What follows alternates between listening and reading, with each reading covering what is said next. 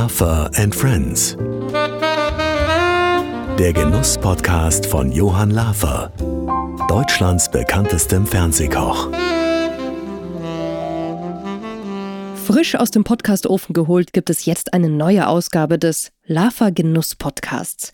Johann Lafer ist der Moderator und eigentlich ein Tausendsasser. Er ist Starkoch-Unternehmer und trifft in diesem Podcast bekannte Persönlichkeiten aus dem deutschsprachigen Raum, die vor allem alle etwas sehr Besonderes eint: die Liebe zum Genuss.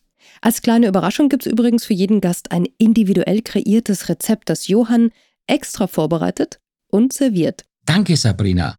Und ich verrate jetzt, wer mich heute beehrt. Mein Gast ist heute ein Mann, der so schelmisch grinsen kann wie kaum ein anderer, der mehr Fragen stellt im Leben als die meisten von uns und der von der goldenen Kamera bis zur eigenen Insel in Kanada so einiges sein eigen nennt. Er ist vor allem aber ein Mensch, dem die Zuschauerherzen zufliegen und ein absoluter Publikumsliebling im deutschen TV. Bei mir ist heute zu Gast der Fernsehmoderator Jörg Bilava. Und von mir gibt es einen kurzen Überblick zu seiner Vita. Jörg Pilawa ist in Hamburg geboren und sicher einer der bekanntesten TV-Moderatoren unserer Zeit. Nach dem Abitur in Hamburg studierte Pilawa zwei Jahre lang Medizin, brach das Studium allerdings ab und ging nach Israel in einen Kibbutz. Danach begann er ein Studium in Geschichte, brach dieses aber erneut ab und war stattdessen schon parallel zur Uni-Welt im Radio und Fernsehen aktiv. 1987 war er bei RSH Radiomoderator und 1994 startete er bei Pro7 mit der Show 2 gegen 2 durch. Dazu kam das Engagement von Sat1 für das Bundesliga-Magazin RAN, die Talkshow Jörg Pilawa und die Quizshow. Auch für die ARD war er drei Jahre lang vor der Kamera zu sehen und brachte Menschen bei Herzblatt zusammen. Sportveranstaltungen, Sendungen zum Eurovision Song Contest, die NDR Talkshow oder Frag doch mal die Maus waren weitere Formate und Sendungen, die folgten und ihn bei einem breiten Publikum beliebt und populär machten. Das Quiz mit Jörg Pilawa war bei der ARD zwei Jahre lang seine Bühne und 2010 wechselte er dann zum ZDF. Eine weitere Quizshow war auf dem zweiten deutschen Sender dann sein Debüt, Rette die Million, die auch im Wechsel mit Die Quizshow mit Jörg Pilawa zu sehen war. 2013 wechselte er erneut zur ARD und moderierte auch hier diverse Unterhaltungsformate und Quizsendungen. Seit dem 9. März 2022 ist Jörg Pilawa wieder bei Sat1 zu sehen mit der Quizsendung für dich.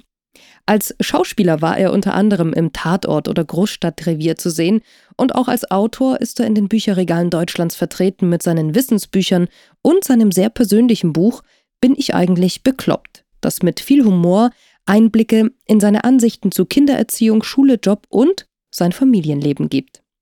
Jörg Pilawa wurde mit der Goldenen Kamera, dem Gerd Bliede Preis und dem Journalistenpreis des deutschen Mittelstands ausgezeichnet. Er produziert mit seiner TV-Produktionsfirma Formate fürs Fernsehen und besitzt seit 2009 die 36.000 Quadratmeter große Hunt Island in Kanada.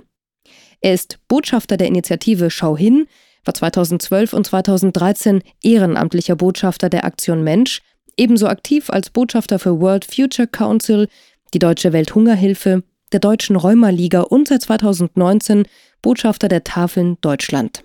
Jörg Pilawa wohnt mit seiner Frau und seinen vier Kindern in Hamburg und nimmt sich regelmäßig Auszeiten in Kanada. Dieses Lächeln ist gleich die beste Begrüßung, weil ich glaube, jeder freut sich jetzt auf den Podcast mit Jörg Pilawa. Lieber Jörg, vielen Dank erstmal, dass du hier bist. Ja, sehr äh, gerne. Nein, wir haben uns schon so oft gesehen ja. und ich glaube, uns verbinden viele, viele Dinge. Ich habe extra meinen Steirer Janker Leute angezogen. Ich sehe das schon, ja? ja, ja super. Hast schon gesehen. Okay. Ja, lieber Jörg, schön, dass wir heute ein bisschen plaudern können, auch über das Thema Genuss. Aber zunächst mal würde ich gerne anfangen. Mhm. Ich habe ja auch in Hamburg gelebt, 1978, allerdings in Eimsbüttel. Und du ja bist geboren in Poppenbüttel. Was ja. muss ich über Poppenbüttel wissen? das klingt eigentlich für Menschen, die nicht aus Hamburg kommen, irgendwie fast schon versaut. Ne? Poppenbüttel. Poppenbüttel. Ja, das hat damit aber gar nichts zu tun. Poppenbüttel ist äh, tatsächlich so, ja, fast schon Speckgürtel Hamburg im Norden gelegen, sehr, sehr grün, direkt am Alsterlauf gelegen. Und es lohnt sich äh, allein schon deshalb, weil Poppenbüttel hat etwas, was äh, ganz, ganz wenige Stadtteile überhaupt in Hamburg, aber auch in ganz Deutschland haben, nämlich ein riesengroßes, sehr, sehr gutes Einkaufszentrum mit einer tollen Mischung. Das ist damals in den 70er Jahren gebaut Können wir worden. drüber reden. Das ist doch Alster Einkaufszentrum. Das? Alstertaler Einkaufszentrum, ja genau. Ja, genau. Das ist da direkt, da bin ich quasi am Fuße des AEZs groß geworden. Ja, das stimmt so. Okay. Und das ist bis, bis heute immer noch Anziehungspunkt, auch für mich, wenn ich wirklich mal shoppen will, dann gehe ich ins AEZ. Das ist so. Weil die Aha. haben alles. Also ich wollte nämlich als zweites fragen, was muss ich dort unbedingt Ja. wissen oder kennen? Und, deswegen, Und was ich jedem empfehlen kann, wer, wer, nach, wer nach Poppenbüttel mal wirklich will, äh, man kann da wunderbar Kanu fahren. Das ist also, äh, habe ich als Kind gemacht. Das ist auch zum Thema, wir reden ja auch über Genuss, das genieße ich nach wie vor noch. Mit so einem Ja. Paddelboot über die Alster. Das ist wunderbar. Wie stelle ich mir deine Kindheit vor? Du hast eine größere Schwester, glaube ich. Ja, ein Jahr, zwei Wochen und zwei Tage ist sie älter, Annette. Äh, Wir sind sehr, sehr, sehr, sehr eng, also bis heute. Ähm, wir haben gerade mal drüber gesprochen. Wir haben uns leider auch, was völlig langweilig für Außenstehende ist, nie gestritten. Ähm, und dadurch, dass wir so eng beieinander waren, ähm, ja, sind wir extrem gut befreundet und das Interessante ist, sie ist ja auch bei den Medien gelandet. Sie Ehrlich? war auch mal vor der Kamera, ja, ja. Und sie war die erste äh, Fußballchefin bei RAN, bei Sat1 damals äh, und hat quasi äh, die Frauenquote mehr als erfüllt, hat mit Leuten wie Jörg von Torra, ähm, äh, Reinhold Beckmann, Kerner zusammengearbeitet und hat damals für die die Sendung gebaut. Also Hat sie dich dann dahin gebracht oder umgekehrt? Nee, das ist ganz interessant. Ich bin tatsächlich durch sie eigentlich jetzt in die Medien gekommen, weil meine Schwester damals einen Bekannten hatte, der war beim regionalen Radio Hamburg, Radio Cora hieß das, und die brauchten plötzlich jemanden, der Sportberichterstattung macht. Und ich habe damals schon studiert und die sagte, Mensch, du sabbelst sowieso den ganzen Tag, mach doch das mal. Und so bin ich dann wirklich bei Radio Cora angelaufen und habe dann ein Spiel von Altona 93 und vom HSV dann später mal äh, kommentiert. Und das haben andere gehört, haben gesagt, man, der sappelt ja ohne Punkt und Komma, der ist in den Medien richtig. Deshalb habe ich es ihr eigentlich zu verdanken, dass ich da gelandet bin. Aber noch einen Schritt zurück. Du Ja. hast ja erstmal studiert nach der Ja, Schul, ja. Aus, also nach der Schulbildung, Mhm. Hast ja Medizin studiert, Ja. weil, weil, weil, Ja, weil. das frage ich mich heute auch. Äh, meine, meine Mutter würde sagen, weil ich gerne einen Halbgott in Weiß in der Familie hätte. Nein, bei mir war das wirklich so, ähm, äh, also bei mir hat im Grunde genommen, ich habe eine, weil du mich nach der Kindheit gefragt hast, eine tolle Zeit gehabt bis so meinem 15., 16. Lebensjahr. Das war wirklich eine super, super Kindheit und dann ist ja mein Vater schwer krank geworden. Leider ähm, hat einen Gehirntumor und ist dann auch verstorben, als ich dann äh, knapp 20 war. Und ähm, damals haben wir uns sehr, sehr intensiv auch äh, zu Hause äh, um meinen Vater gekümmert und ihn gepflegt. Und das war für mich diese Initialzündung zu sagen, Medizin ist, glaube ich, mein, mein, mein Ding. Und ich habe mich dann beworben und habe auch einen Studienplatz bekommen und habe eigentlich schon nach dem zweiten Semester gemerkt, das ist doch gar nicht so meins. Und ja, habe das dann äh, ja, sechs, sieben Semester durchgezogen, aber dann äh, wohlwissend auch heute, glaube ich, zum Glück von allen Patienten abgebrochen. Aber wenn du heute oder wenn in deiner Familie etwas isst, hast du noch ein bisschen was von damals behalten. Also ich sage mal, abgesehen davon, wenn, wenn man Husten hat, wahrscheinlich, da kommt jeder klar. Aber gibt es weiterführende Erkenntnisse aus deinem Ja. Studium? Also ich bin immer noch wahnsinnig Medizin interessiert und ich finde es auch unglaublich, welche Fortschritte die Medizin gemacht hat. Äh, Ich kann aber tatsächlich ganz schlecht Blut sehen. Also gerade auch bei Menschen, die mir sehr nahe sind, sprich meine Kinder oder gute Freunde oder so. Wenn da einer blutet, ich bin der Erste, der umkippt. Also ich bin froh, dass ich nicht im OP gelandet bin. Das wäre echt nicht meins. Also Mediziner ohne Blut wahrscheinlich Ja, schwer möglich. schwer möglich. Schwer möglich. Und dann bist du nach Israel in Ja. den Kibbutz. Ja, Ja. warum hast du die Schnauze voll gehabt hier? Ja, ich habe die Schnauze tatsächlich voll gehabt. Es war, ich, ich war eigentlich in der Trauerphase nach dem Tod meines Vaters. Ich hab, äh, musste einfach mal raus und, und, und das war so anderthalb, zwei Jahre nach dem Tod meines Vaters, dass ich mal was anderes wollte. Und was konnte man damals machen? Ja, ich habe mich immer für die israelische Geschichte interessiert und dann bot sich ein Kibbutz an. Und das war auch im Nachhinein eine ganz, ganz tolle, prägende Zeit, weil ich ja zum ersten Mal als Städter in einen landwirtschaftlichen Betrieb kam, ähm, wo ich auch mit äh, Volontären aus der ganzen Welt zusammen war, waren viele Südafrikaner dabei, viele Menschen aus Südamerika auch dabei, Australier dabei. Und wir lebten auf engstem Raum zusammen und arbeiteten in der Landwirtschaft. Das war für mich zum ersten Mal, dass ich wirklich auch so körperlich gearbeitet habe. Und ich habe mich wirklich auch in das Land Israel ein bisschen verliebt. Man darf auch nicht vergessen, das war jetzt damals, äh, ja nun Ende der 80er, Anfang der 90er, da waren wir ja eigentlich einem, einem möglichen Frieden im Nahen Osten näher als heute. Und wir waren auch, auch, auch beseelt und besoffen fast von der Idee, es wird Frieden geben im Nahen Osten. Und das war die Stimmung damals. Die habe ich wirklich aufgesogen und bis heute bin ich dem Land und der Region sehr verbunden. Das Land ist ja besonders erfolgreich. Also wenn ich jetzt mal den Ernährungsbereich nehme, ja. kommen ja ganz, ganz viele Entwicklungen und auch Innovationen aus diesem Land. Was ist das so besonders? Sind die so intelligent oder, oder sind die so, so, so wissbegierig oder sind die so auf neue Dinge aus? Das ja. fasziniert mich einfach. Naja, sie waren, das ist eine Frage, die ich mir auch oft gestellt habe. Wir sehen das ja auch in der Fernsehbranche. Also ganz, ganz viele technische Errungenschaften. Das ging damals mit, mit Blue Box und ähnlichem los. Das kam ja auch alles aus Israel. Das hat natürlich zwei Gründe. Der eine Grund ist, dass das Land um sich herum ja nur Länder hatte, die immer gesagt haben, wir wollen Israel nicht, wir wollen eigentlich das Land vernichten. Deshalb war man sehr stark auf sich äh, konzentriert und musste aus sich heraus wachsen und gedeihen. Das setzt ja viele Kräfte frei. Naja, und da muss man natürlich sagen, dass auch der, der äh, Geheimdienst äh, mit Schuld ist, weil viele technische Errungenschaften von denen halt kommen. Hm, okay. So, und die werden dann aber eben auch weitergegeben in, in, in die Zivilgesellschaft. Und deshalb sind die technisch einfach so wahnsinnig weit und, und, und prägend in allen Bereichen. Zurück ja. zu Deutschland. Du bist dann wieder zurück und dann hast du beim Radiosender angefangen, wie Gottschalk und viele mehr. Ich ja. glaube, Günther Jauch auch, oder? Alle, ja, ja. Sag mal, ist es der? Ich, ich war ja auch, ich meine, ganz ehrlich, ich will, ich will jetzt nicht mein, mich mit euch vergleichen, aber ich will nur sagen, ich habe auch beim Radio angefangen. Ist das, glaubst du, die richtige Voraussetzung, um ein, ein besonderer Fernsehmoderator zu werden? Ich glaube, das ist tatsächlich die beste Schule. Also auch ich werde oft von, von jungen Leuten gefragt, was kann ich denn machen? Ich möchte auch so gerne ins Fernsehen oder in die Medien. Ich sage immer, fangt beim Radio an. Warum? Radio ist sehr preiswert zu machen. Und äh, du musst beim Radio eben mit der Stimme arbeiten. Es gibt ja nicht die Möglichkeit, dass du dann noch vielleicht gut aussiehst oder, oder gut riechst oder sowas, sondern du kannst nur mit der Stimme arbeiten. Und das schult natürlich wahnsinnig. Und Radio ist unglaublich schnell. Also wenn jetzt auf hier, bei, wir sitzen hier in einem netten Studio und wenn da draußen jetzt ein Unfall passiert oder etwas, Radio kann sofort live sein. Fernsehen ist viel aufwendiger. Und deshalb ist, glaube ich, Fernseh, äh, Radio die beste Schule fürs Fernsehen. Wir sitzen jetzt hier im Dordu-Hotel hier in ja. Hamburg. Äh, draußen ist massiver Verkehr. Ich sehe auch hier Bauarbeiter. Äh, Hamburg ist ja eine wahnsinns, äh, sagen wir mal, populäre Stadt. Und glaubst auch, dass dir damals diese Stadt aufgrund der Möglichkeiten auch den Weg geebnet hat für deine Karriere? Ich glaube schon. Also Franz Beckenbauer hat es mal gesagt, als, als ja nun Ur-Münchner, äh, der dann ja zum Ende seiner Fußballkarriere nochmal in Hamburg gespielt hat. Er hat damals diesen schönen Satz gesagt, Hamburg ist eigentlich die einzige Weltstadt, die wir in Deutschland haben. Und das liegt, sagt er, an dem Hafen. Wir sind ja sehr, sehr weltoffen. Und wenn du durch den Hafen gehst und die Containerschiffe aus der ganzen Welt reinkommen siehst, wenn du dann abends mal über die Ripperbahn gehst, wir sind sehr, sehr international. Und ich glaube, dass das für so, einen so, so, so einen Medienmachenden, denn ich, ich weiß, meine ersten Einsätze als Radiomoderator waren auf der Reeperbahn. Oh. So, das ist das, das, das Parallel. Zusammenhang.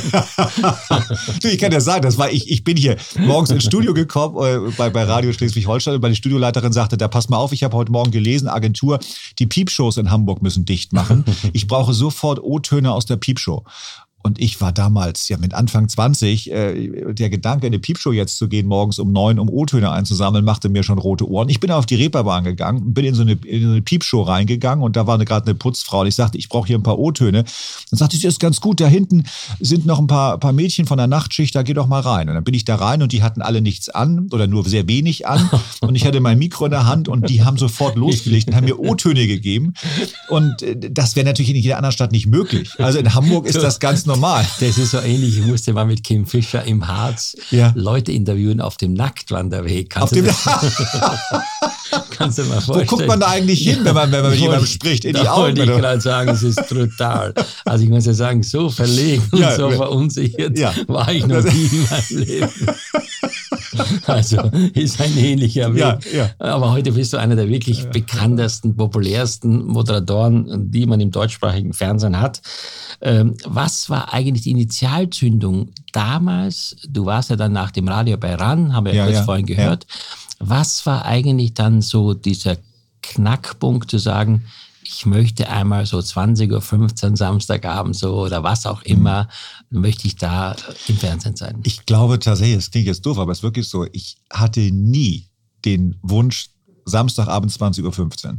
Ich habe auch nie den Wunsch gehabt, Unterhaltung zu machen, ich hab, sondern ich habe das große Glück gehabt, zu einer Zeit beim Fernsehen anzufangen, wo wir alles ausprobiert haben. Und ich hatte dann das nächste riesengroße Glück, dass ich ganz oft zur rechten Zeit am rechten Ort war. Ich möchte mal ein Beispiel nennen. Als ich bei, bei Sat 1 war, ähm, damals machte ja Johannes B. Kerner die vormittägliche äh, Talkshow und er ist dann ja äh, gewechselt und da brauchten sie einen neuen Moderator.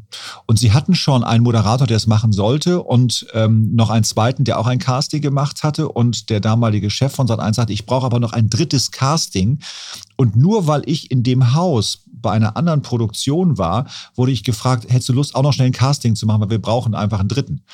Und dann habe ich das gemacht und ich habe das große, große Glück gehabt, dass man sich dann für mich entschieden hat. Aber ich, es war überhaupt nicht mein Ziel, diese Talkshow zu machen. Und so ging es echt weiter. Nicht, dass ich äh, nicht, nicht Ziele im Leben habe. Ich möchte, wenn ich was mache, da schon vernünftig tun. Aber es war nie so dieser Ehrgeiz und dieser, dieser, dieser Wille, ich muss jetzt Samstagabend 20.15 Uhr. Und vielleicht ist das ein Teil auch äh, ja, des Erfolges, der sie eingestellt hat, weil ich unglaublich viel Glück hatte und deshalb auch vielleicht ziemlich entspannt war bei dem, was ich gemacht habe. Also wir könnten jetzt natürlich ganz viele Sendungen aufzählen in dem mhm. Bereich, aber wir wollen ja uns heute ein bisschen über die Quiz-Sendung unterhalten. Deswegen würde ich zu diesem Thema gerne dir eine Frage stellen, ja, die bitte. ich überlegt habe. Ja. Weißt du eigentlich, woher der Ausdruck Reeperbahn kommt? Nee. Nee, ist eine schöne Frage. Ja, weil du gerade von der Reeperbahn ja, ja. gesprochen hast. Reeper. Schön, dass ich, dich, ja. dass ich dich was fragen kann. Pass auf, ist, äh, ist interessant, das ist wirklich interessant. Ich habe also auch vor kurzem erst mitbekommen, die Reeper, ja. das waren früher, die die Seile geflochten haben. Ja. Und das war ja früher alles ah, Sand, Sand, oder, oder Weg und die haben auf diesem Weg, haben die diese Seile für die Schiffe geflochten. Ach, Quatsch. Diese Ankerseile. Und deswegen heißt das Reeperbahn. Das ist super. Verstehst du? Guck mal, ich habe was gelernt. Weißt ja. du? Ja, also, wirklich. Ich, ich, hoffe, dass alle jetzt gut aufgepasst haben, weil das wird demnächst mal eine Quizfrage werden. Ja, da bin genau. ich mir genau. ganz sicher. Woher kommt, da, woher kommt Reeperbahn? Ja, bleiben wir jetzt bei den Quiz. Ja. Vielleicht noch eine Sache vorher, bevor mhm. wir zu Quiz kommen, ist nämlich das Thema Unterhaltung. Du hast gesagt, Unterhaltung, das ist auch etwas, was äh, für dich auch damals neu war. Ich kann dir nur sagen, ich habe eines meiner größten Erlebnisse gehabt mit dir zusammen in unserer oder in meiner Heimat Steiermark ja. in Graz.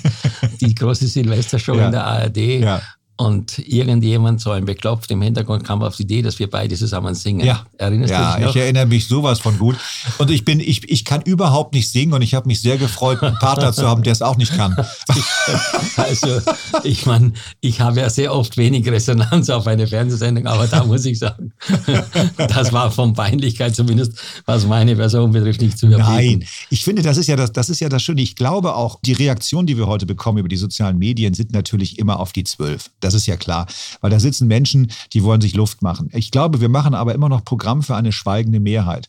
Und viele die dich sehen in so einer Rolle, du bist ja auch als Ritter äh, aufgetreten, als Ritter Ross, sage ich immer so ein bisschen, finden das unterhaltsam, aber schreiben es nicht, sondern es schreiben natürlich die, die es blöd finden. Ja, klar. So. Und äh, deshalb sage ich, man darf zu viel auf diesen sogenannten norddeutschen Shitstorm nichts geben.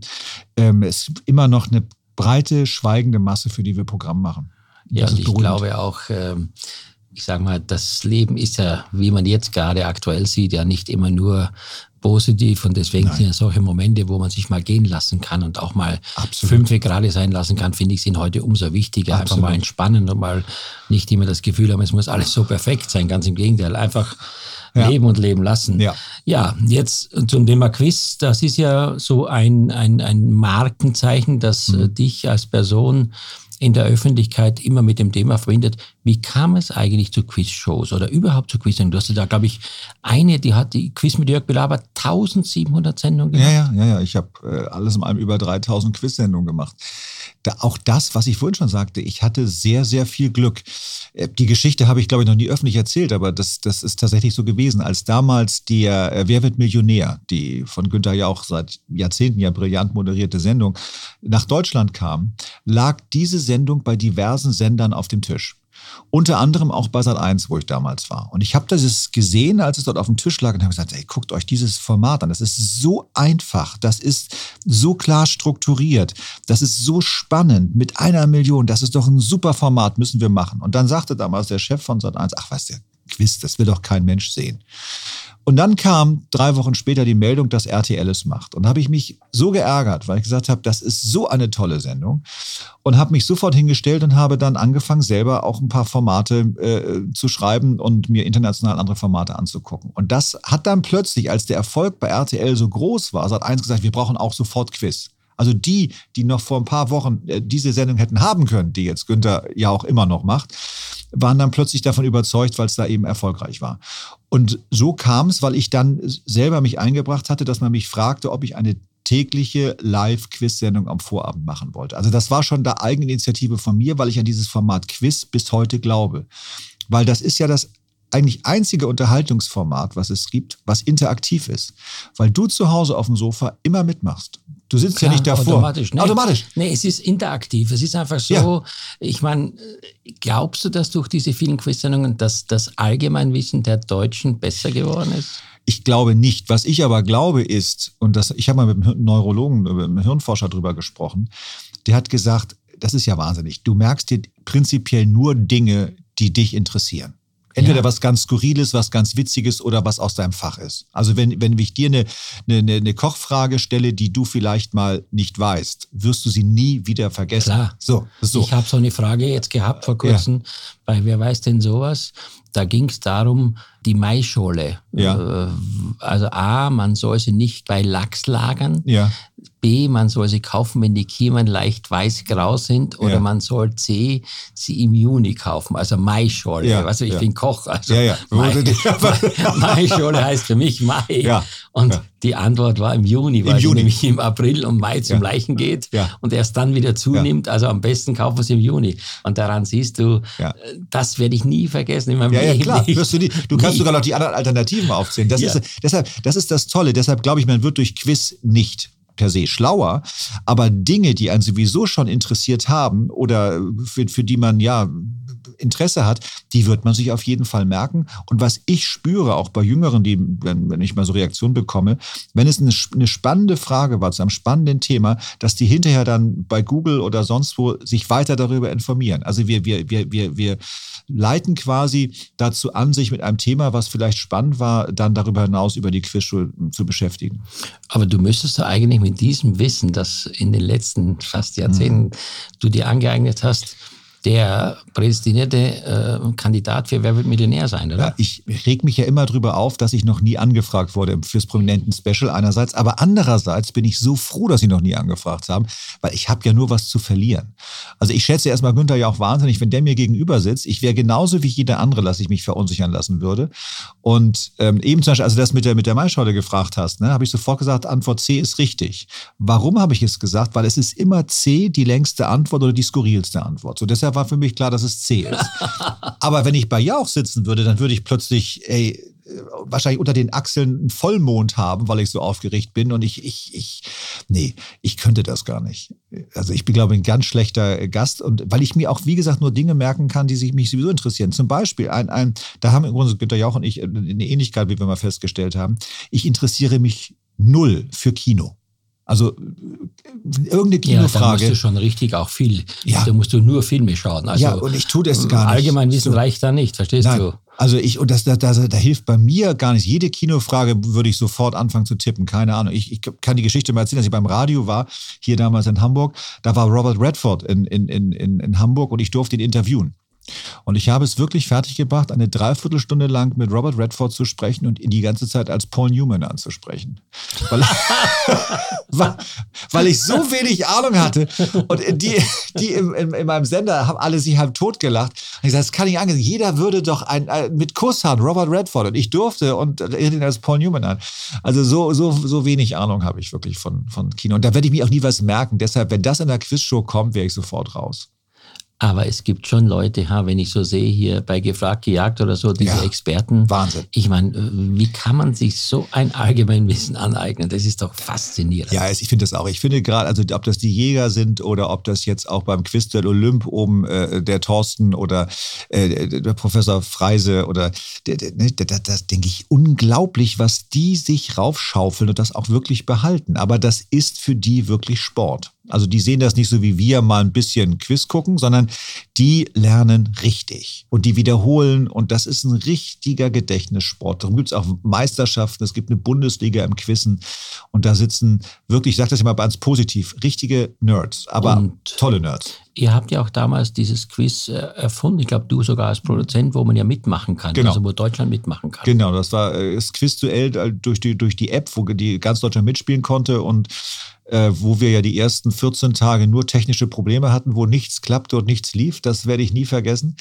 Aber das war das erste wirklich interaktive Quiz, wo jeder zu Hause mitspielen konnte. Das war super. Also, dass, dass, dass man sowas machen konnte, auch über so eine lange Zeit, das ist schon toll. Ja. Mhm.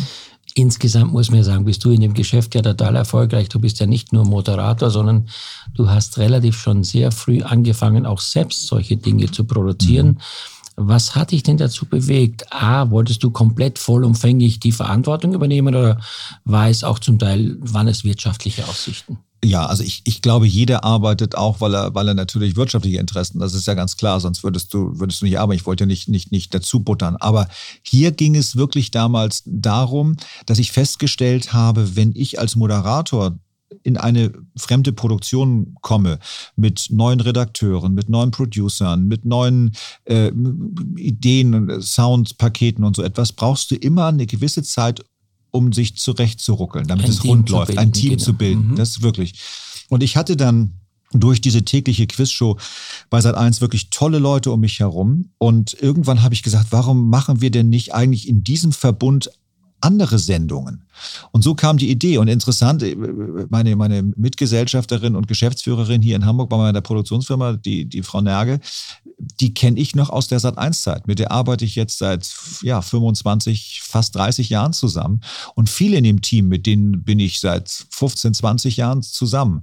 Und das ist eben diese Verlässlichkeit, die ich auch als Moderator brauche, dass ich, wenn ich ins Studio komme, weiß, ich muss mich nicht darum kümmern, ob das Soundpaket stimmt, ob die Grafik stimmt, sondern wir sind so ein eingespieltes Team, da weiß ich, kann ich mich drauf ja, verlassen. Das ist wie in der Küche, gell? Absolut. In der Küche genau. auch, wenn man sich nicht verlassen kann auf dem, der die Beilagen macht, die meistens ja. auf dem Teller den größeren Anteil haben als das Hauptgericht, ja. das Fleisch zum Beispiel, dann funktioniert das ganze System nicht. Das, das, siehst du ja selber, als, als wenn ich in einem Restaurant bin und mir wird ein Teller gereicht, wo du spürst, es haben da zwei Menschen mitgewirkt, die nicht zusammen harmonieren.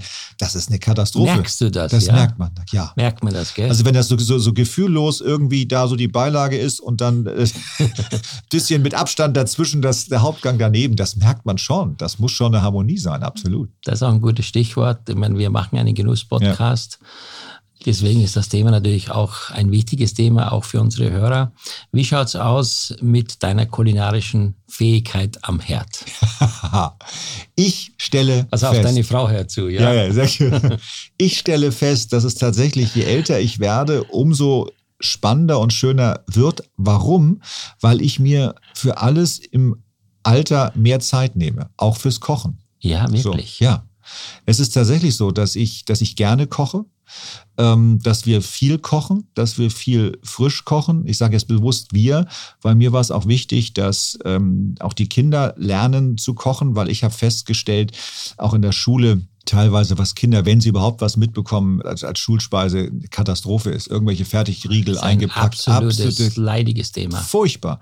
Und ich habe ja schon vor Jahren mal mich für stark gemacht, eigentlich müsste Kochen auch ein Schulfach werden. Ich finde, das ist ja. sowas von wichtig. Das ist also ganz, ganz wichtig, weil ich meine, zu Hause bekommen die Kinder sehr oft nichts mehr mit. Ja werden irgendwie mit irgendwelchen Fertigdingen abgefertigt oder abgespeist und das wiederum führt dazu, dass keine Bildung entsteht, kein Richtig. Wissen entsteht und das finde ich auch für mich als Koch so schade, dass ja. diese Bemühungen auch in der Öffentlichkeit mehr Wissen über das, was man tut, was man genießt, dass das sich nicht in der Gesellschaft etabliert. Das finde ich eigentlich manchmal katastrophal. Finde ich auch. Das ist eine Kulturtechnik, die auch, auch verloren geht. Denn es ist ja auch wirklich von einem, von einem Produkt, das ich im, auf dem Markt oder im Supermarkt oder irgendwo gekauft habe, dann ein paar Stunden später auf dem Teller servieren kann. Das, das, das, ist, ja, das ist ja ein Prozess. Ich, ich esse dann ja auch ganz anders. Ich meine, dass wir heute mit einem Auto um ein Haus rumfahren, uns irgendwelche Burger kaufen, die wir dann nicht mehr mehr auf dem Stand schreiben, sondern beim Fahren essen, da geht eine Kulturtechnik verloren, ganz einfach. Ja, ich finde auch, weißt du, im Restaurant Restaurant oft äh, reklamiert man, dass es so teuer ist. Und genau die gleichen Leute essen dann auf dem Kanaldeckel irgendeinen Burger. Ja. Da muss man sich ja manchmal wundern, wo ist unsere, unsere ja. wirkliche Wertschätzung für das Essen geblieben, ja. ja? Aber du bist meiner Frage ausgewichen. Ich habe ja, gesagt. Gut, wie, wie ich bin. Gut, ich, ich, ich, pass Hallo. Auf. Also ich habe früher, äh, sagen wir früher, was heißt früher? So vor zehn Jahren, wenn du mich da gefragt hättest, hätte ich gesagt, okay, ich mache, meine Kinder sagen, ich mache die weltbeste äh, äh Bolognese. Da hätten sie wahrscheinlich immer gesagt. Heute würden sie sagen, oh, der, der Papa versucht sich auch an ganz vielen anderen. Jahren. Also ich habe äh, mich der Weihnachtsgans der, der, letzten Jahre immer angenommen. Das ist aber auch etwas, was ich, was ich wiederum von meiner Mutter übernommen habe. Das ist interessant. Je älter man wird, umso mehr guckt man ja auf das, was man als Kind so hatte. Und die Weihnachtsgans war bei uns ge gesetzt. So, ja, und. Aber ist ja äh, schön im Mai über Weihnachten. Ja. so, ansonsten, um das auch von meiner ja, Mutter nein, nein, Moment, Moment. Ja, ja. Ich möchte wissen, ich bin ja. immer neugierig. Ja. Wenn einer sagt, Weihnachtsgans, du weißt, in der Öffentlichkeit, im Fernsehen ist das eines der Gerichte, womit man jeden Blumentopf gewinnen kann. Wenn man den Leuten verrät, wie man eine total perfekte Gans macht, dann sind die happy. Auch im Sommer spielt keine Rolle. Sag mal, was ist dein, dein Geheimnis bei der Weihnachtsgans? Erst einmal übernehme ich einen Satz meiner Mutter, die sagt, man steckt in der Gans ja nie drin, sagt sie jedes Jahr. Also ich weiß nicht, das Produkt muss schon mal gut sein. Es muss also wirklich von einem Hof sein, wo ich ihn kenne, wo es eine Freilandgans ist, eben nichts irgendwie tiefgefrorenes aus, aus, aus sonst woher, sondern es muss ein gutes Produkt sein. So geht es ja schon ja. mal los. Und dann ist eine Grundregel von meiner Mutter gewesen, das mache ich auch, lass dir Zeit. Also die Gans braucht ihre Zeit im Ofen. Das geht nicht ebenso in zwei Stunden, sondern nee. die geht über Stunden. Und dann erst nach der Hälfte der Zeit wird sie dann immer zwischendurch einmal äh, abgegossen und eingepinselt, aber gib ihr die Zeit. Mhm. So, und denn eigentlich ist Gans machen ja nicht schwer. Wenn sie erstmal im Ofen ist, ist sie im Ofen. Ja, und dann brauchst du viel Zeit. Ich glaube, wir müssen noch mal einen extra Podcast zu Weihnachten machen. Jörg Pilavas Tipps zur perfekten Weihnachtsgans. Ich habe mir auch Zeit genommen. Ja. Bei uns gibt es ja immer für die Gäste eine kleine Überraschung. Ich habe ja. diesmal keine Gans. Ich muss das ja. schon mal vorwegschicken, sondern was anderes. Äh, jetzt entspann mal ganz kurz und äh, dann bringe ich dir was zum Genießen. Super, danke, freue ich mich. Lieber Jörg. Ja. Es steht oh, vor dir jetzt oh. etwas, das kannst du wahrscheinlich sofort erkennen.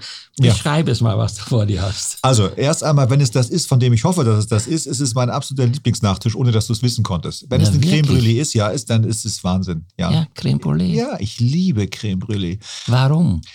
Ich, ich glaube, die Konsistenz ist für mich so entscheidend. Das obendrauf, dieses karamellisierte, und dann darunter dieses, ja, das erinnert mich an meine Kindheit. Das ist ja dieses, dieses Gefühl von, von, von Creme, von Pudding. Und diese Mischung aus beiden ist es, glaube ich. Aha, dann wünsche ich dir einen guten Appetit. Ich bin jetzt gespannt. Ja. Oh. Was ist denn das Geheimnis für eine richtig gute Creme Brûlée? Wie kriegt man sie denn so gut? Ja, zunächst mal muss man sagen, ist natürlich, äh, dass die Masse selber aus hm. sehr viel ähm, also Vanille gemacht wird mit hm. Zucker, mit Eigelben, mit oh. Sahne, oh. mit Milch. Und dann am Ende entscheidend ist, A, natürlich, wenn man, das, wenn man sie aus dem Ofen holt, ist die Konsistenz, die darf nicht zu fest sein. Ja. Und natürlich Stimmt. dieser Crunch, diese Kruste, ja. die entsteht ja heute mit einem Bunsenbrenner. Mhm. Da man wird ja dünn genau. Zucker drüber ja. gestreut, und mit Bunsenbrenner wird das Ganze abgebrannt. Das ist, glaube ich, das Geheimnis. Und da gibt es ja so viele Creme Brûlées überall aber es gibt aus meiner Sicht wenig gute. Ja, stimmt. Das geht mir genauso. Hier zum Beispiel muss ich mal sagen, dieser Vanillegeschmack, der ist super durchschmeckbar, aber er ist nicht penetrant. Genau, und du siehst auch hier diese, diese schwarzen Pünktchen ja. in der Creme Brûlée die sind gleichmäßig verteilt. Ja. Es ist oft so, und das, das weiß man ja auch über Panna Cotta, mhm. dann setzt sich das, das Vanillemark immer unten am Boden mhm. ab. Dann hat man das Gefühl, irgendwie genau. es schmeckt nur nach Milch oder genau. nach Sahne. Mhm. Und das ist bei der Creme Brûlée natürlich schön gleichmäßig verteilt. Super. Oh. So, mein Lieber, würden das deine Kinder auch essen? Sofort. Ja? Mhm. Sofort.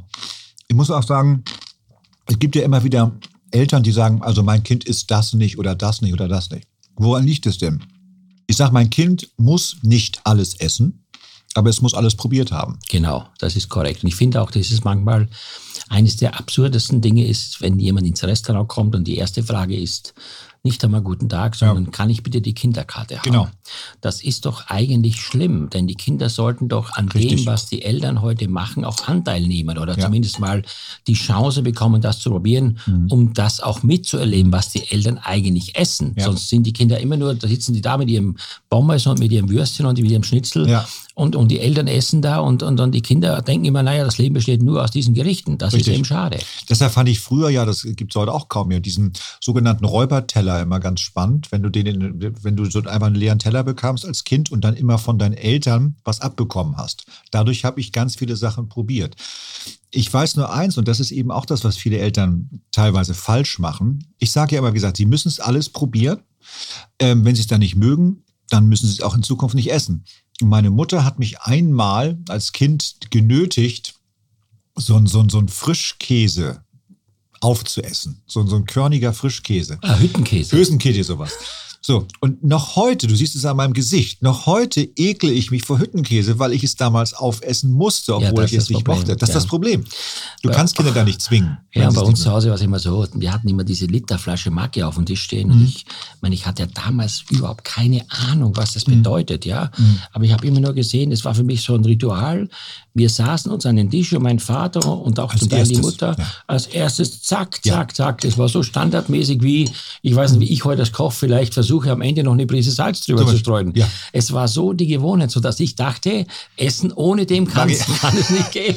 Das ist zum Beispiel auch eine Sache, die mich total nervt und auch wirklich wütend macht, wenn ich was gekocht habe und wir sitzen am Tisch und das Erste, was meine Kinder machen, ist einen Salzstreuer zu nehmen, bevor sie probiert haben. Wieso das? Ja, keine Ahnung. Das ist wahrscheinlich so, so, so ritualisiert. Das- Okay, es macht nur eine Sohn, aber das sage ich, probier doch erst mal, bevor du ja, ich mag Salz so gerne. Ich sag, du, das ist aber kein Grundnahrungsmittel, sondern das nee, kann man nicht unbedingt sagen. Ja, das ist so schön, über diese Dinge zu sprechen, weil es einfach uns alle berührt.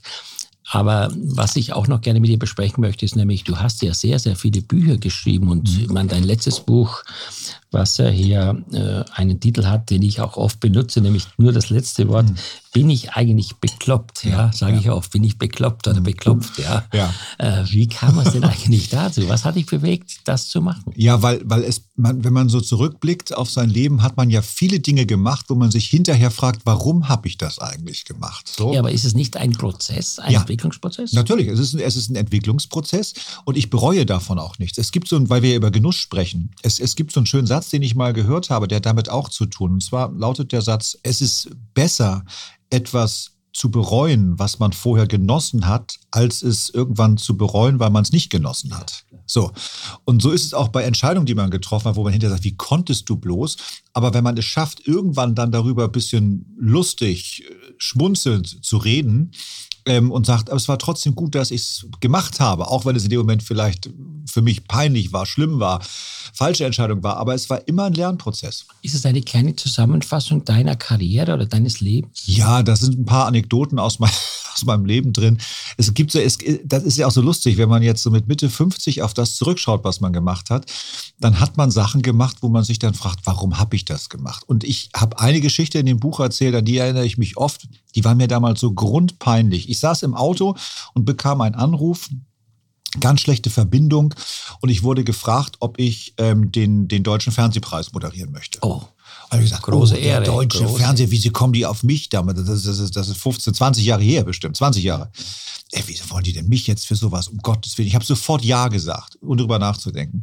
Und als ich dann äh, dieser Termin immer näher kam und ich mich damit beschäftigt äh, habe, stellte ich plötzlich fest, es war nicht der deutsche Fernsehpreis, wo man mich angefragt hatte, sondern der deutsche Filmpreis. ach du meine Güte. So, und ich Noch habe schlimmer. vorhin ja schon gesagt, ich kenne mich mit Film überhaupt nicht aus, habe mich aber in dem Moment nicht getraut zu sagen, Leute, das ist ein großes Missverständnis. Ich dachte, das ist der Fernsehpreis, jetzt wollt ihr den Filmpreis, das kann ich gar nicht. Habe ich diesen Filmpreis moderiert und es war die schlechteste und schlimmste Moderation, die ich je gemacht hatte, weil ich mich null auskannte, nicht zu Hause fühlte. Ich war so schlecht. Und das sind so Geschichten, die ich da einfach erzähle, dass man halt Sachen im Leben macht, wo man hinterher sagt, wie konntest du bloß? Ich kann auch dazu eine Anmerkung noch machen. Ich hatte mal die Anfrage, in Trier ein klassisches Konzert zu moderieren. Kannst du dir vorstellen. Man kannte den Koch Johann Lafer aus dem Fernsehen. Ja. Also was macht man jetzt? Man hat irgendwelche klassischen Künstler, Orchester eingeladen und ich soll das moderieren. Also ich habe mich so geschämt. Ich habe mich, also wirklich, da ging es dann los. C-Dur, T-Moll, äh, Klavierkonzert aus dem sowieso. Ja, und also, also, was rede ich hier? Ich weiß gar nicht, von was ich da erzählt habe. Und das hieß, das fehlt total die Emotion. Tradition. Ja, ich glaube, genau. das habe ich gelernt. Ja. Nur das zu machen, Ja. was man selber in sich trägt, sonst wird das nichts. Wenn du nicht brennst, dann kannst du kein Feuer entfachen. Das ist so. Und das, das, Genau. nur noch Sachen machen, wo man wirklich sagt, habe ich Bock drauf. Aber das Feuer kann nicht ewig brennen. Du hast ja auch äh, seit geraumer Zeit, ich glaube seit 2009, eine große Insel in Kanada. Ist Mhm. das der Rückzugsort für dich, um all das, was du heute zu bewältigen hast, mit deiner Familie, aber auch für dich selber, wo du dich entspannen kannst? Es ist für mich wirklich Entspannung pur. Und auch da vielleicht ein Zitat von einem von mir sehr geschätzten Autor, von Wolfgang Borchert. Der hat mal diesen wunderbaren Satz gesagt, man mutet sich im Leben so oft anderen zu, ohne sich selbst ertragen zu können.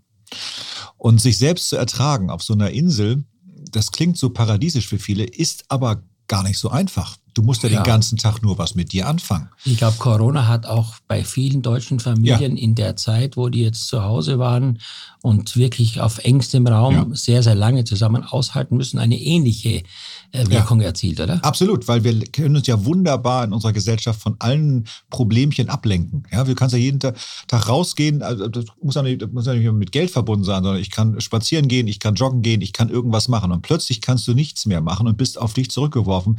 Und was ich am meisten an dieser Wildnis in Kanada wirklich liebe, wir haben dort kein Internet. Und ich finde das schön, dass man mal so ein digitales Detoxing macht einmal im Jahr, wo man sich wirklich mal drei, vier, manchmal auch sechs Wochen komplett ohne Internet ähm, äh, mit sich selber Was sagen beschäftigt. da die Kinder dazu? Die ersten zwei Tage ist es körperlicher Entzug mit Androhung körperlicher Gewalt den Eltern gegenüber. Und dann plötzlich am dritten Tag finden sie es toll, legen das Handy in die Ecke, gehen Holz hacken, gehen Kanu fahren, gehen angeln, was weiß ich, spielen wieder Gesellschaftsspiele. Und dann ist immer derselbe Effekt. Und das ist seit Jahren dasselbe, obwohl mein Ältester ist 24, meine Tochter 21, mein Sohn 18 und die kleine Tochter 10. Jedes Mal dasselbe. Wenn wir dann zurückkommen und in Deutschland landen, machen die ihre Handys an. Und dann sehen sie plötzlich 1500 Nachrichten, Ja, ist klar. sowas. Dann scrollen die das durch und dann sagen sie jedes Mal, oh, weißt du was, Papa, es ist ja gar nichts passiert. Und allein, dass sie das haben, dass nach vier, fünf Ja. Wochen eigentlich man immer diesem Handy hinterherläuft, 24 Stunden, sieben Tage die Woche, und dann mal zu sehen, man braucht es nicht zwangsläufig. Ich will es nicht verfluchen. Handy ist toll. Ich finde es super. Ich kann damit einen Flug buchen, ich kann damit eine Theaterkarte buchen, Kinokarte, alles toll. Aber mal das wegzulegen. Also ich denke jetzt die ganze Zeit darüber nach, ob ich das könnte. Also Ja, was meinst du denn? ich meine, das wäre wahrscheinlich schon, boah, das wäre am Anfang schon, ich glaube die ersten zwei, drei Tage, wenn man immer das Gefühl hat, Mhm. Ja. ständig präsent sein zu müssen oder Ja. immer auf alle schnell zu antworten, wäre das sicherlich eine Herausforderung. Aber gut, das äh, müsste ich dann mal ausprobieren. Kann man eigentlich auf deiner Insel, also ist es nur für euch oder ist Ja, es auch ein, nein, nur Nein, privat? das ist, das ist, das ist, das ist nur für uns und das ist, ähm, man muss, man, man muss sich das auch mal so, um das mal zu erklären. Also wir haben dort äh, zwar fließend Wasser, aber das Wasser, was wir haben, ist Regenwasser. Wir sammeln Mhm. also in großen Behältnissen Regenwasser. Mhm. Dann haben wir keinen Strom, sondern wir haben äh, Solar auf, dem, äh, auf, der, auf der Insel und wir haben äh, für den Fall, weil es ist mal nicht die Sonne scheint, einen Generator. Mhm. So, das heißt, man muss sich auch wirklich mit Energie, mit auch mit Müllvermeidung und so etwas äh, Beschäftigen. beschäftigen. Und das finde ich schon toll. Also in Kanada zum Beispiel, wenn wir da in dem Haus sind, gehen die Kinder immer und machen den Lichtschalter aus. So, Ja. das, das ist einfach, was ich auch noch Ja, ja. gelernt habe als Kind. In Deutschland äh, laufe ich teilweise durchs Haus und denke, wieso ist hier eine Festbeleuchtung? Äh, als, ne? und, und Ja, und jetzt durch den Krieg natürlich, das muss man auch sagen, ist ja die, das Gespür für Abhängigkeit ja noch größer Absolut. geworden. Gell? Man hat jetzt noch mehr Skeptik und überlegt ja jeden Tag, was ist, wenn das da mal passieren sollte. Ja, das ist ja wirklich wahnsinnig. Also ich muss sagen, also ich meine, es gibt ja solche Grundtugenden, wo man sagt, man muss ein Kind gezeugt haben, einen Baum gepflanzt, möglich eine Insel haben. Also du hast, glaube ich, alles geschafft, was man schaffen kann. Aber du hast gleichzeitig auch ein großes Herz. Du engagierst dich ja sehr für die Welthungerhilfe. Dann bist du in der, bei der Initiative Schau mal hin. Du bist Botschafter der Tafeln in Deutschland. Äh, Das ist dir, glaube ich, sehr wichtig. Ich finde, ich gehe sogar, ich gehe da sogar noch weiter. Ich finde, wenn du die Chance bekommen hast im Leben, in der Öffentlichkeit zu stehen, dann musst du deine Öffentlichkeit dafür nutzen, um auf gewisse Dinge, die nicht rund laufen in unserer Gesellschaft hinzuweisen. Ich finde, die, die, die Pflicht haben wir. Und nehmen wir mal sowas wie die Tafeln. Äh, Wir reden ja auch hier über Essen und, und, und, und über Genuss. Was die Tafeln in Deutschland leisten, jeden Tag an Tausenden von Essen, die sie an Bedürftige rausgeben, an Lebensmittel, die sie weitergeben, die sonst verkommen.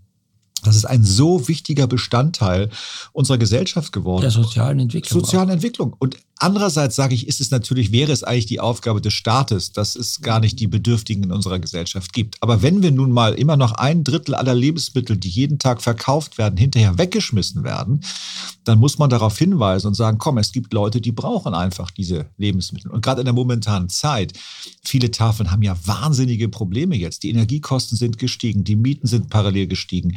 Äh, die Leute haben weniger Geld. In, der Stadt wie, wie Nürnberg oder sowas habe ich neues die Zahl gehört, waren worden früher mittags 600 Essen ausgegeben, mittlerweile 1500 Essen.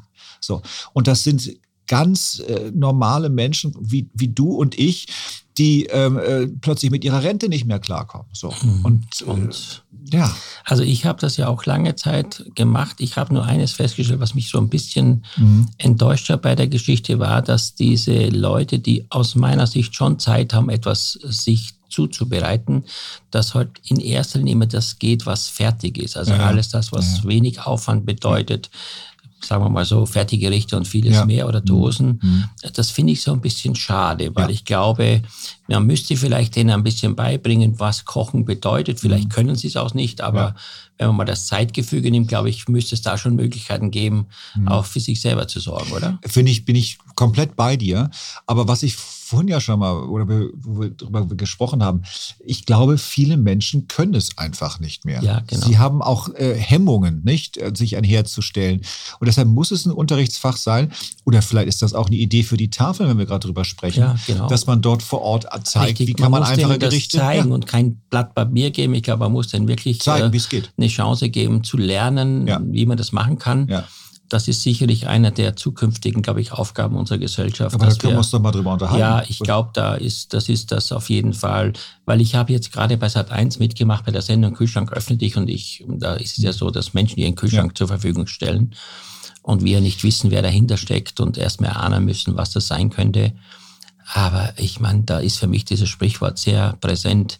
Der Köder muss dem Fisch und nicht dem Angler mhm. schmecken. Also ja. da kannst du noch so kreativ sein und noch so viel Mühe geben, aus den Dingen, die im Kühlschrank sind, etwas zu machen. Aber wenn das der Gegenüber nicht versteht, ja. dann habe ich mit meinem guten Vorsatz etwas Schlechtes erzeugt. Ja, absolut. Das ist leider das Problem. Das ja. ist wirklich, äh, wirklich manchmal ganz, ganz gravierend für mich, auch nach so langer Zeit in der Öffentlichkeit. Mhm. Ich denke, wenn man nach so viel Kochsendungen, es muss doch jeder hier schon ein Meisterkoch sein. Und dann stellst du wieder fest, um Gottes Willen, ja. sag mal, hat das alles nichts gebracht. Ich glaube, ein Problem ist tatsächlich äh, bei, bei, bei einigen Kochsendungen, ähm, äh, da wird ja mittlerweile auf einem Niveau gekocht, von dem du weißt, das schaffe ich ja gar nicht. Wahnsinnig. Das Einfache ist ja das, was es letztendlich die Leute motiviert äh, zu kochen. Ja, nur wenn Leute heute nicht mehr, mehr wissen, wie man äh, Reis kocht oder wie, wie man, dann, dann, wo fangen wir denn da an? Ja? Die Redakteurin hat zum Beispiel gesagt, bei meinem Grundkochbuch, ich müsste schreiben, wie man Salzkartoffel kocht. Dann sage ich, ja. sag mal bitte, also jetzt mal ganz im Ernst.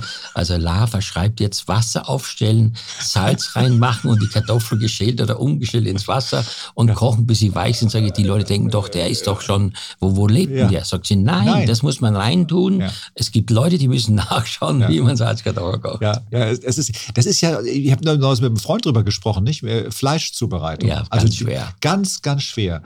So, und äh, der, der hatte mittlerweile eine App, die ihm dann sagte, also wo er dann das Fleisch eingeben musste, ob es Rind war, Schwein, was auch immer, die Dicke, äh, die Gradzahl und sonst was. Und dann piepte irgendwann diese App und sagte ihm, dass das Fleisch nur gut ist. Aber er hat nicht einmal zwischendurch auf den Grill geguckt, wie es aussieht. Das kannst du vergessen. Da denkst also, du, Leute, Leute die, dieses, nee. denn das, das, Kochen ist ja auch mit Emotionen verbunden. Ja, das ist auch unemotional. Also Total. entschuldige bitte.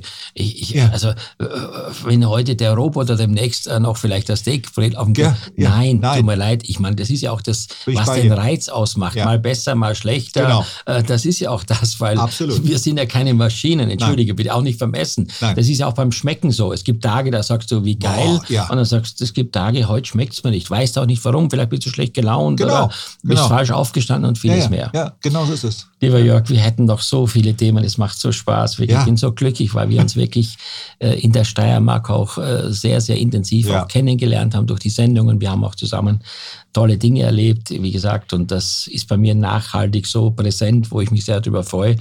Am Ende dieses Podcasts gibt es noch zwei Fragen. Ja. Äh, und da musst du jetzt durch, das tut mir leid. Die eine Frage ist natürlich, die, die hat was mit dem Genuss zu tun, aber in diesem speziellen Zusammenhang vielleicht nicht ganz so ernst zu nehmen.